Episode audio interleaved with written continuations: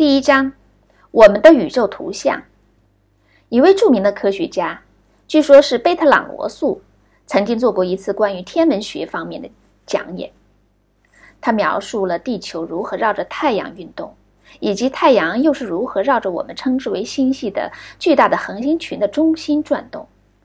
演讲结束之时，一位坐在房间后排的矮个老妇人站起来说道：“你说的这些都是废话。”这个世界实际上是驮在一只大乌龟背上的一块平板。这位科学家很有教养的微笑的答道：“那么这只乌龟是站在什么上面的呢？”你很聪明，年轻人，的确很聪明。”老妇人说，“不过这是一只驮着一只一直驮下去的乌龟群呀。”大部分人会觉得。把我们的宇宙誉为一个无限的乌龟塔，相当荒谬。可是为什么我们自以为知道的更多一些呢？我们对宇宙了解多少？而我们又是怎样才知道的呢？宇宙从何而来，又将向何而去？宇宙有开端吗？如果有的话，在这开端之前发生了什么呢？时间的本质是什么？它会有一个终结吗？在物理学上的一些最新突破，使一部分奇妙的新技术得以实现，从而对于回答这些长期以来悬而未决问题中的某些问题有所启发。也许有一天，这些答案会像我们认为地球绕着太阳运动那样显而易见，当然也可能像乌龟塔般荒唐可笑。不管怎样，唯有让时间来判断了。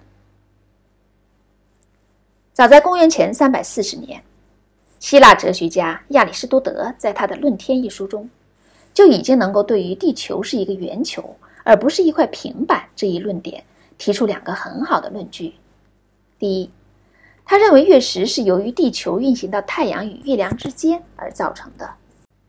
地球在月亮上的影子总是圆的，这只有在地球本身为球形的前提下才成立。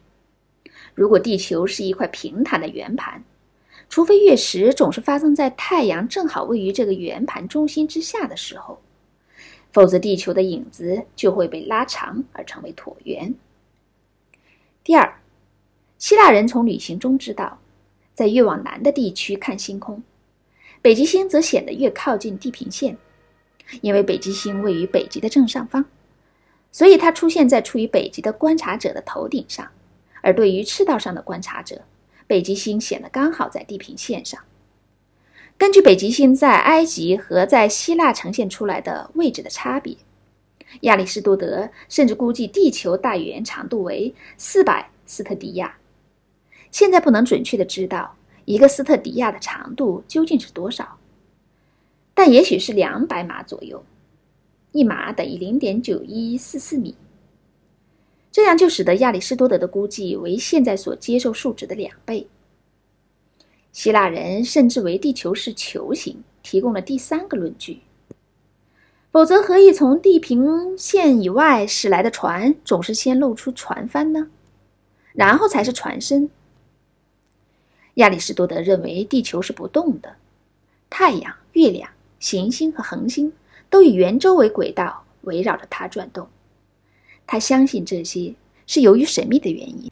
他感到地球是宇宙的中心，而且圆周运动最为完美。在公元后两世纪，这个思想被托勒密精制成一个完整的宇宙学模型。地球处于正中心，包围着它的是八个天球，这八个天球分别负载着月亮、太阳、恒星和五个当时已知的行星：水星、金星。火星、木星和土星，这些行星被认为是沿着附在相应天球上的更小的圆周运动，以说明它们在天空中被观察到的相当复杂的轨迹。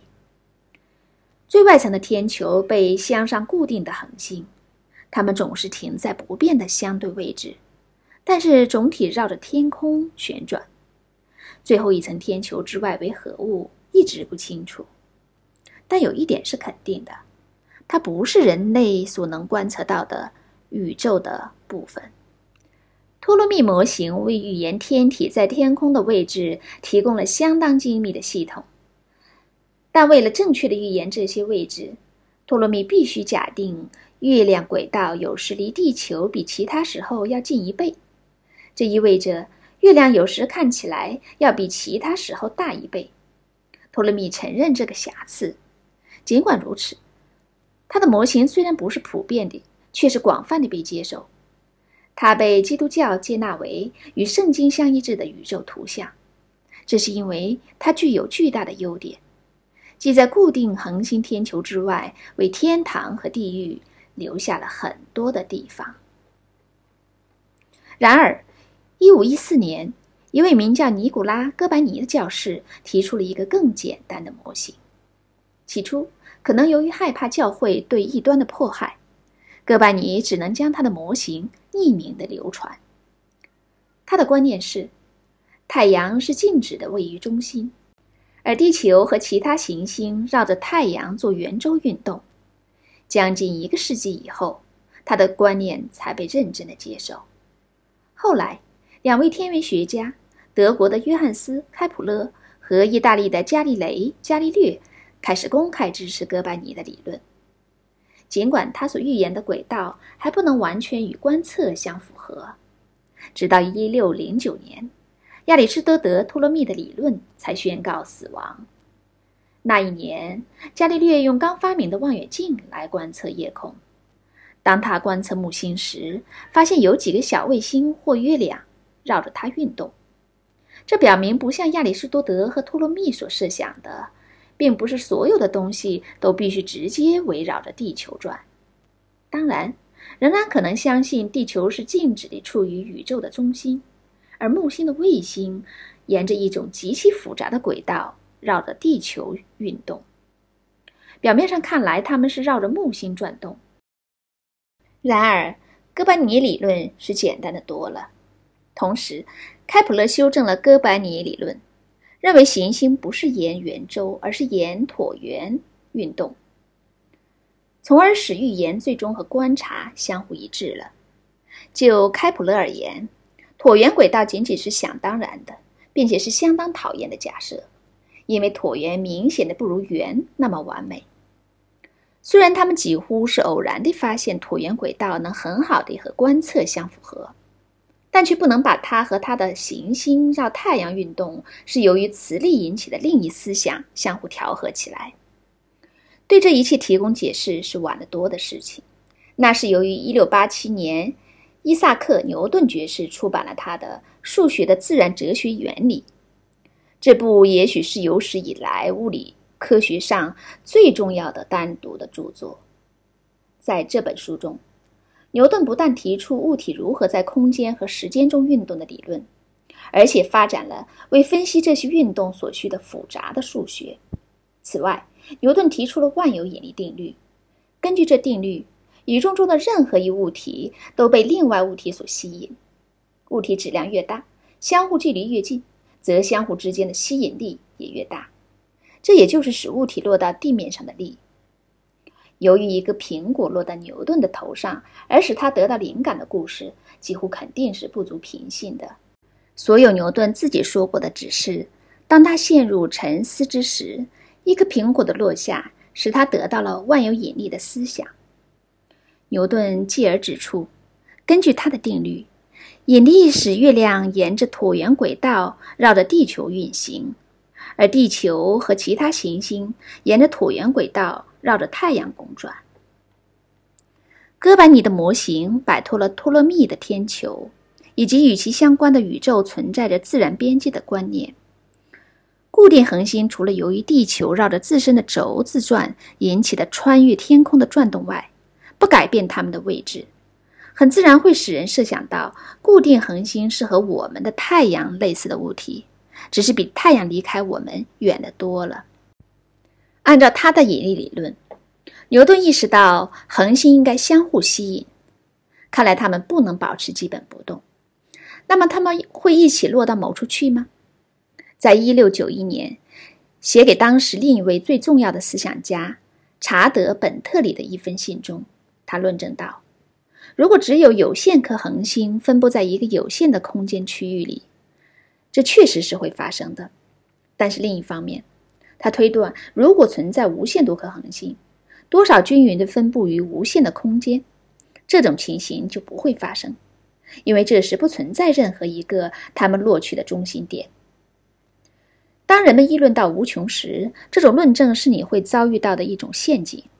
在一个无限的宇宙，每一点都可以认为是中心，因为在它的每一边都有无限颗恒星。正确的方法是很久以后才被意识到的。即是先考虑有限的情形，这时所有的恒星都相互落到一起，然后在这个区域以外，大体均匀地加上更多的恒星，看情况会如何变化。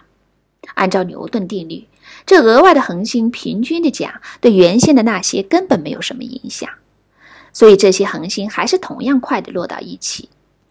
我们愿意加上多少恒星就可以加上多少，但是它们仍然总是塌缩在一起。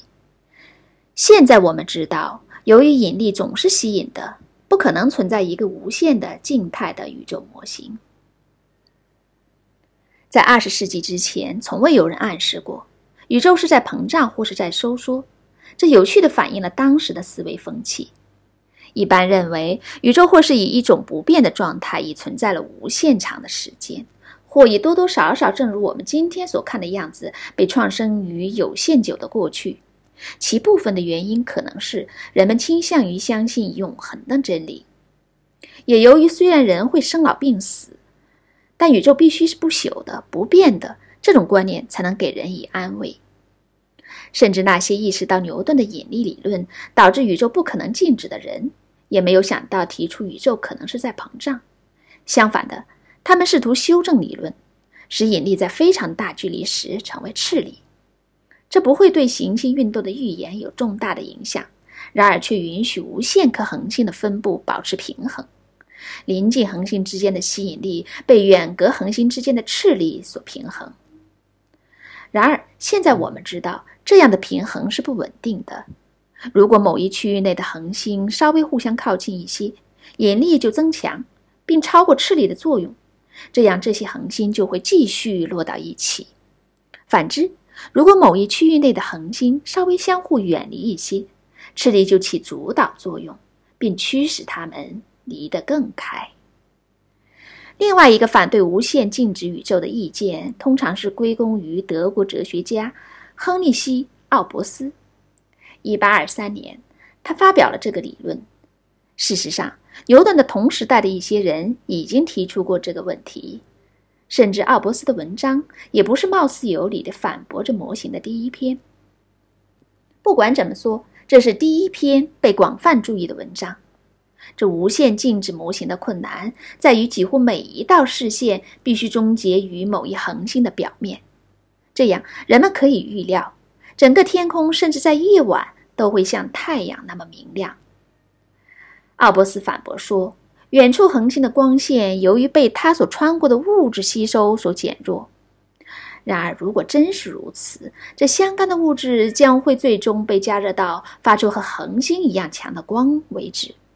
唯一的能避免整个天空像太阳那么亮的结论的方法是，假定恒星并不是永远那么亮，而是在有限的过去才开始发光。这种情形下，吸光物质还没加热，或者远处恒星的光线尚未到达我们这儿，这时我们面临着是什么首次使恒星发光的问题。当然，宇宙开端的问题在这之前很久就被讨论过。根据一些早先的宇宙论和犹太人、基督教、穆斯林传统，宇宙开端于有限的，并且不是非常远的过去的某一时刻。对这样一个开端，有一种议论是感到必须有第一原因来解释宇宙的存在。在宇宙中。一种可以将一个事件解释为由于另一个更早的事件所引起的，但是宇宙本身的存在只有当存在某个开端时才能被解释。另一种论证是圣奥古斯丁在他的《上帝之城》的著作中提出的。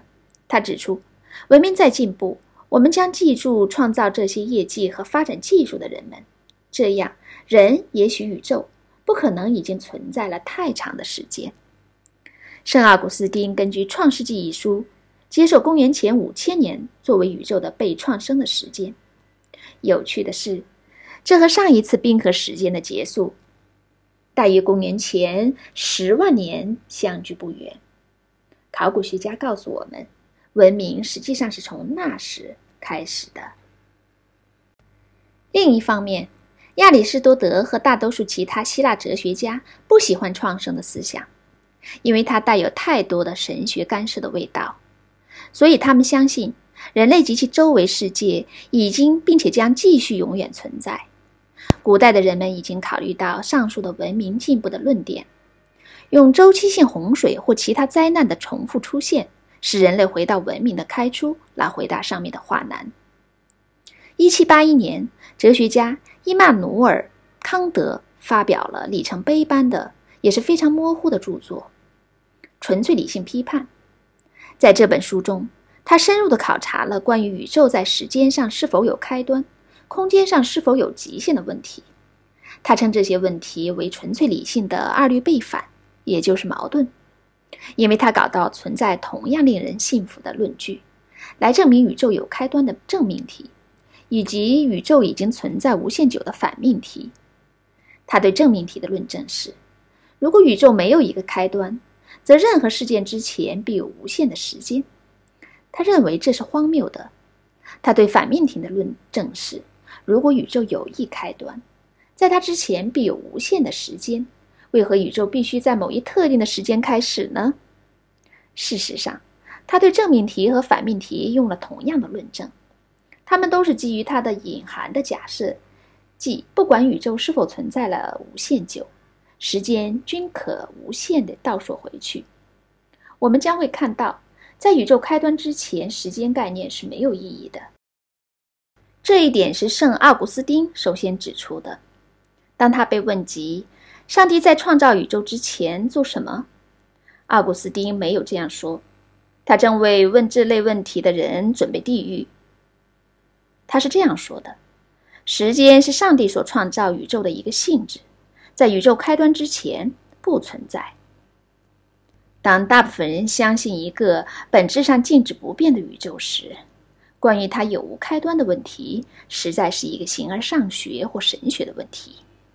按照宇宙存在无限久的理论，或者按照宇宙在某一个有限时刻，以给人的印象似乎是已经存在了无限久的样子启动的理论，我们可以同样很好的解释所观察到的事实。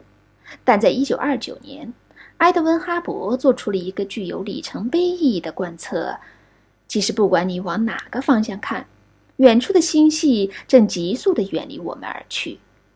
换言之，宇宙正在膨胀，这意味着在早先星体相互之间更加靠近。事实上，似乎在大约一百亿至两百亿年之前某一时刻，它们刚好在同一地方，所以那时候宇宙的密度无限大。这个发现最终将宇宙开端的问题带进了科学的王国。哈勃的发现暗示存在一个叫做“大爆炸”的时刻。当时宇宙的尺度无限小，而且无限紧密。在这种条件下，所有科学定律，并因此所有预见将来的能力都失效了。如果在此时刻之前有过些事件，它们将不可能影响现在所发生的一切。所以我们可以不理他们，因为他们并没有可观测的后果。由于更早的时间根本没有定义，所以在这个意义上，人们可以说。时间在大爆炸时有一开端。必须强调的是，这个时间的开端是和早先考虑的非常不同。在一个不变的宇宙中，时间的端点必须由宇宙之外的存在物所赋予。宇宙的开端并没有物理的必要性。人们可以想象上帝在过去任何时刻创造宇宙。另一方面，如果宇宙在膨胀，何以宇宙有一个开端，似乎又有了物理的原因。人们仍然可以想象，上帝是在大爆炸的瞬间创造宇宙，或者甚至在更晚的时刻，以便它看起来就像发生过大爆炸似的地方式创造。但是设想在大爆炸之前创造宇宙是没有意义的。大爆炸模型并没有排斥造物主，只不过对他何时从事这工作加上时间限制而已。为了谈论宇宙的性质和讨论诸如它是否存在开端或终结的问题，你必须清楚什么是科学理论。我将采用头脑简单的观点。即理论只不过是宇宙或它的受限制的一部分的模型，一些连接这模型和我们所观察的量的规则，它只存在于我们的头脑中，不管在任何意义上不再具有任何其他的实在性。如果它满足以下两个要求，就算是好的理论：它必须在只包含一些任意元素的一个模型的基础上，准确地描述大批的观测。并对未来观测的结果做出确定的预言。例如，亚里士多德关于任何东西是由四元素——土、空气、火和水组成的理论是足够简单的了，但是他没有做出任何确定的预言。另一方面，牛顿的引力定律是基于甚至更为简单的模型，在此模型中，两物体之间相互吸引力和它们称之为质量的量成正比，并和它们之间的距离的平方。成反比。然而，它以很高的精确性预言了太阳、月亮和行星的运动。在它只是假设的意义上来讲，任何物理理论总是临时性的，你永远不可能将它证明。不管多少回实验的结果和某一理论相一致，你永远不可能断定下一次结果不会和它矛盾。另一方面，哪怕你只要找到一个和理论预言不一致的观测事实，即可证伪之。正如科学哲学家卡尔·波普所强调的，一个好的理论的特征是，它能给出许多原则上可以被观测所否定或证伪的预言。每回观察到与这预言相符的新的实验，则这理论就幸存，并且增加了我们对它的可信度。然而，若有一个新的观测与之不相符，则我们值得抛弃或修正这理论，至少被认为这迟早总是发生的。问题在于人们有无才干去实现这样的观测。实际上，经常发生的是，所设计的新理论确实是原先理论的推广。例如，对水星的非常精确的观测，揭示了它的运动和牛顿理论预言之间的很小差别。爱因斯坦的广义相对论所预言的运动和牛顿理论略有不同。爱因斯坦的预言和观测相符，而牛顿的预言与观测不相符。这一事实是这个新理论的一个关键论证。然而，我们在大部分实际情况下仍用牛顿理论，因为在我们通常处理的情形下，两者差别非常小。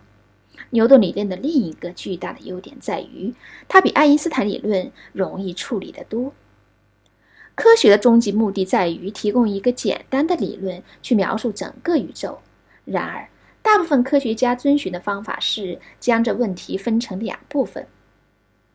首先，是一些告诉我们宇宙如何随时间变化的定律。如果我们知道在任意时刻宇宙是什么样子的，则这些定律既能告诉我们以后的任意时刻宇宙是什么样子的。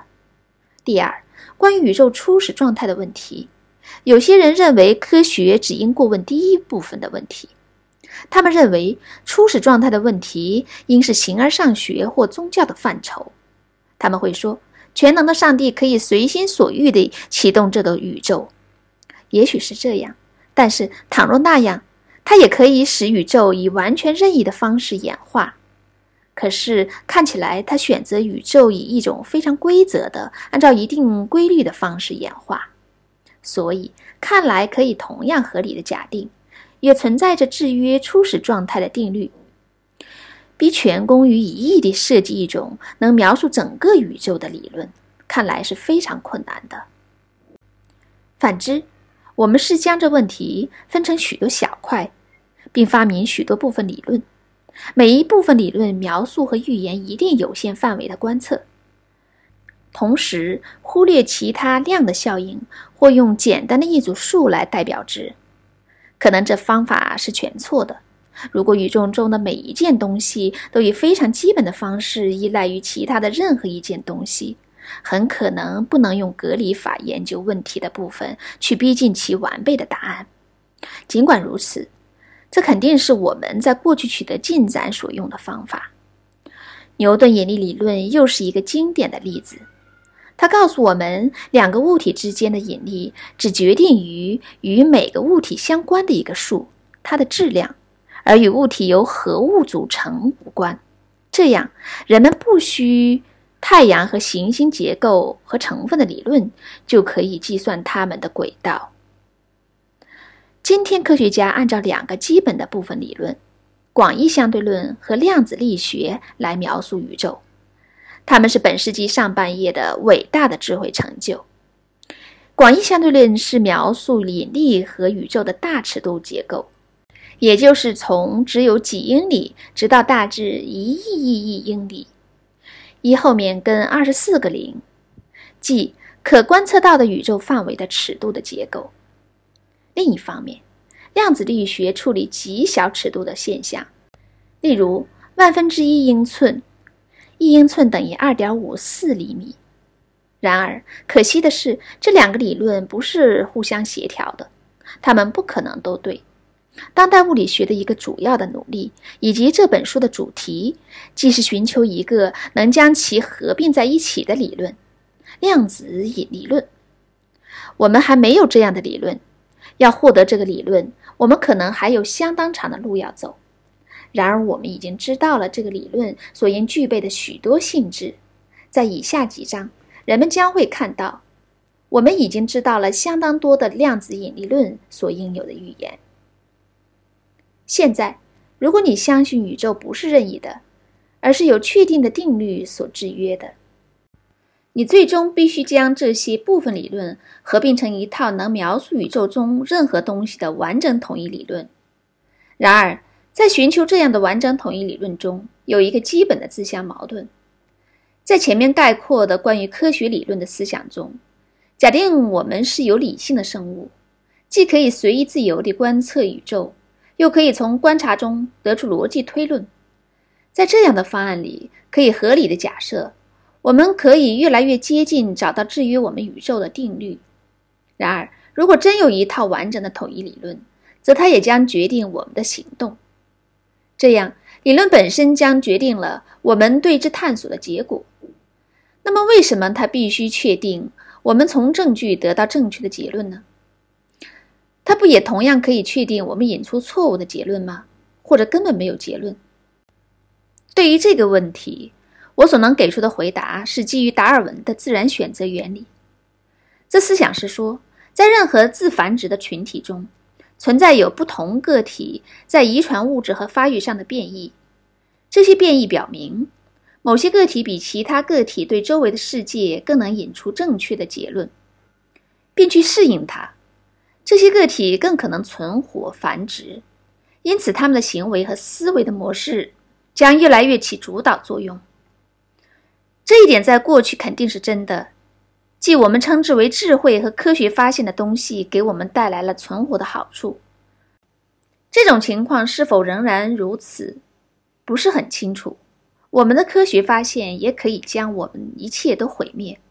即使不是这样，一个完整的统一理论对于我们存活的机会不会有很大影响。然而，假定宇宙已经以规则的方式演化至今，我们可以预期。自然选择赋予我们的推理能力，在探索完整统一理论时仍然有效，并因此不会导致我们得到错误的结论。因为除了最极端的情况外，我们已有了对所有一切都足够给出精确的预言的部分理论。看来很难以现实的理由为探索宇宙的终极理论辩护。值得指出，虽然可以类似的论点。来攻击相对论和量子力学，但这些理论也给我们带来了核能和微电子学的革命。所以，一套完整的统一理论的发现可能对我们种族的存活无助，甚至也不会影响我们的生活方式。然而，自从文明开始，人们既不甘心于将世界看作互不相关而不可理解的，他们渴求理解世界的根本秩序。今天，我们仍然渴望知道。我们为何在此？我们从何而来？人类求知的最深切的意愿，足以为我们所从事的不断的探索提供正当的理由，而我们的目标，恰恰正是对于我们生存其中的宇宙做完整的描述。